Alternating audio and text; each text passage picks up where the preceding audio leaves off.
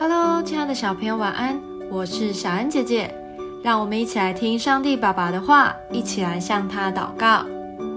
约翰福音四章三十五到三十七节：你们岂不说到收割的时候还有四个月吗？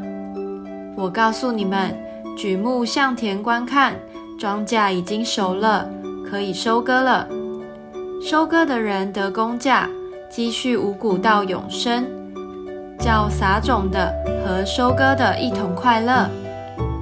俗语说：“那人撒种，这人收割。”这话可见是真的。在今天的经文中，耶稣告诉我们：庄稼熟了，快去收割。这个收割不是叫我们真的下田收割稻谷，而是要收割灵魂。收割愿意相信耶稣福音、领受神恩典的得救灵魂。有句话说：“要怎么收获，先怎么栽。”可见，在收割之前，一定有人先辛苦耕耘，将福音的种子撒在人的心中。